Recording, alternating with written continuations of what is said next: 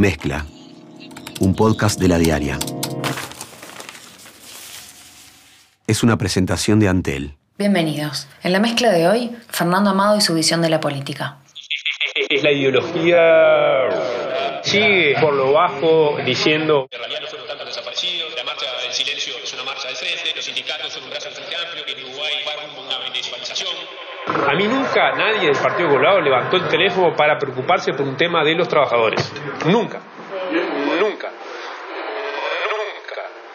De ningún lado. ¿ah? Sonaba siempre para qué? Para interceder por los intereses de los empresarios. Ahí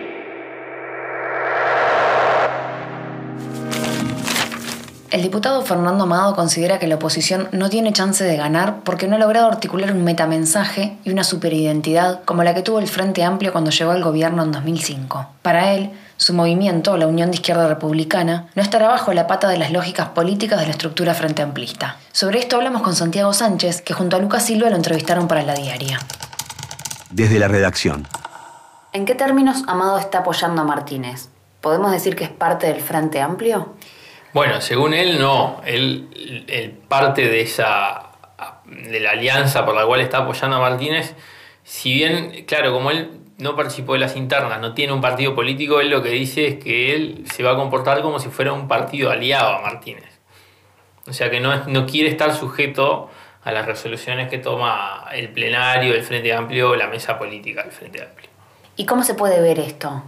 Una forma de, de observarlo es, por ejemplo, algunos aliados que se incorporaron al sector de Amado que estaban en el Frente Amplio y se fueron y ahora es como que volvieron, pero claro, no volvieron al Frente Amplio. O sea, capaz que si no estaba Amado no volvían, no sé. Y ahí está el caso de Luis Mardones, que es exdirector de Cultura, Alejandro Mostos, que era un militante del Partido Socialista, Julio Trochansky, que fue presidente del Sindicato Médico. Él en algún momento de la entrevista habla de, creo que fue, uno de estos le dice que, que le resolvió un problema porque no sabía a quién iba a votar en, en la primera vuelta y pensaba votar en blanco o anulado.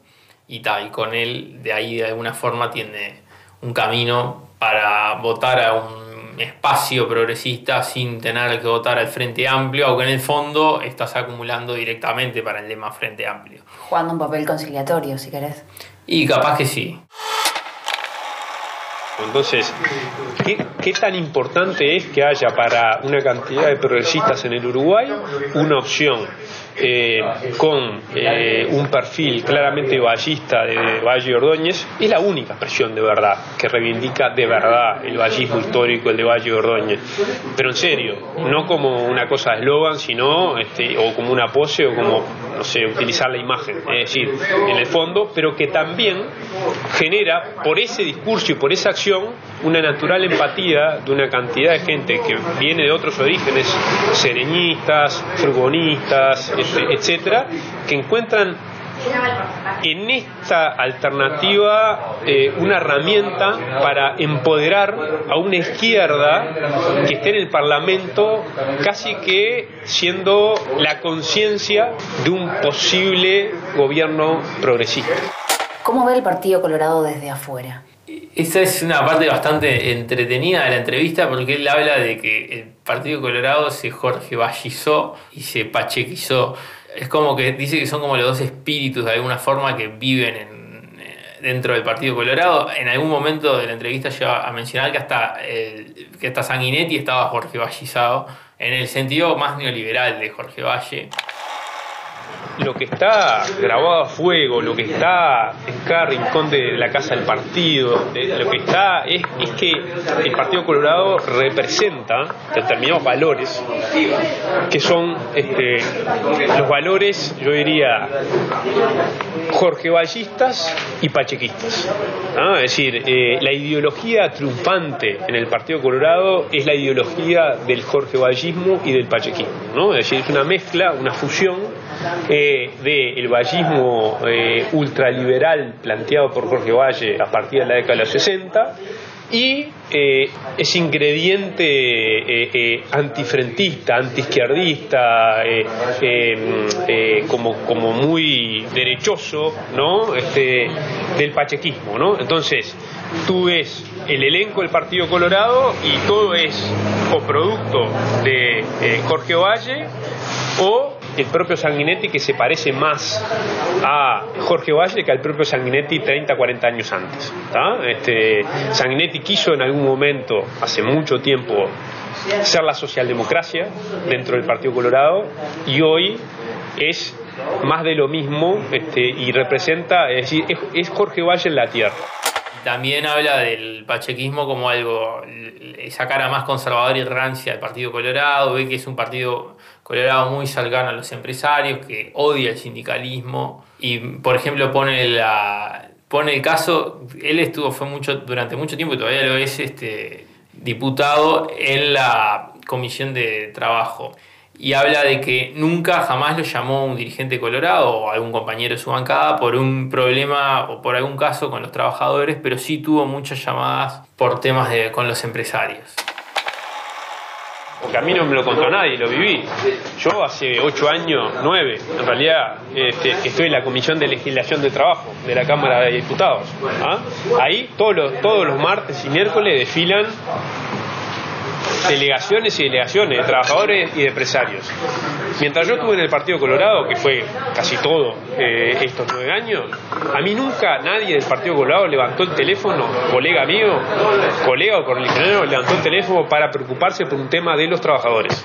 Nunca, nunca de ningún lado, porque además hay muchas veces que tiene que ver con el interior del país, ¿no? Es decir, y el diputado del interior del país es muy, es muy, es, mucho más cercano, entonces se, se, interesa por los trabajadores.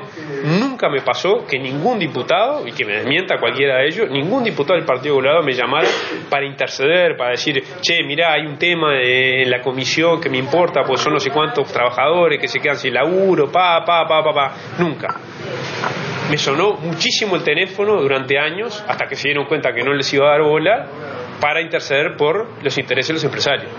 Ahí el teléfono sonaba siempre, ¿ah? sonaba siempre para qué? Para interceder, che, vos sabés que tengo un amigo que va a ir por la comisión, que es el, el titular de la empresa tal, es buenísimo, le da mucho laburo a gente, etcétera, etcétera. Entonces, ahí tenés, digamos, naturalmente hacia dónde está asociado, hacia dónde está vinculado, cuáles son cuáles son sus roscas naturales de, relacionamiento de, la cúpula y, de, la cúpula del Partido Colorado que después incluso hasta el votante colorado tiene, es, como, masoquista, o sea, en vez de defender eh, eh, su ombligo, termina comprando ese discurso en el cual ni siquiera está presente el, defender el interés de ese ciudadano. ¿Y qué opina de Talvi y la calle Pau en esa lógica? Te diría que los pone en una misma línea, no hace mucha distinción entre uno o el otro. Lo que dice sí de Talvi es que, y de la calle Pau también, es que, claro, al ser los candidatos de, partidos conservadores tienen que ser como la visión, las visiones más políticamente correctas de movimientos que en verdad son mucho más de derecha de lo que parece la, base fuerte, el, núcleo duro del Partido Colorado es un núcleo que está muy claro, muy potente, muy convencido, que sigue, digamos, por lo bajo eh, diciendo, bueno, este, en realidad no fueron tantos desaparecidos, que sigue diciendo este, que la marcha del silencio es una marcha del frente, que sigue diciendo que los sindicatos son un brazo del Frente Amplio y que no creen en el sindicalismo, que siguen este, eh, planteando de que el Uruguay eh, va rumbo a una venezualización. Es decir, ese es el núcleo colorado. Después está los candidatos que tienen que tratar de ser un poquito más políticamente correctos y amoldarse a la realidad. Y no hace mucha distinción entre los dos, dice que básicamente que son neoliberales y que van a y que van a defender los intereses de sectores en el país que ya están consolidados y no de las personas que menos tienen. A menos de dos meses de las elecciones, reapareció el movimiento Un Solo Uruguay con una movilización montevideana. El movimiento reiteró sus reclamos sobre las injusticias y el desdén de las autoridades en perjuicio de los sectores generadores de trabajo y recursos. Entre los políticos que se hicieron presentes estuvieron el diputado nacionalista Jorge Gandini y el candidato a la presidencia de Cabildo Abierto, Guido Manini Ríos. Luego de decidir que no hará alianzas electorales con el nuevo espacio ni con el sublema progresistas, Asamblea Uruguay anunció 15 incorporaciones o reincorporaciones. El líder del sector, Danilo Stori, aseguró que el Frente Liber Sereni sigue vigente, aunque sus integrantes no vayan a sumar votos entre sí, porque es un concepto, no una búsqueda de convivencia electoral para retener o buscar nuevos cargos, dijo.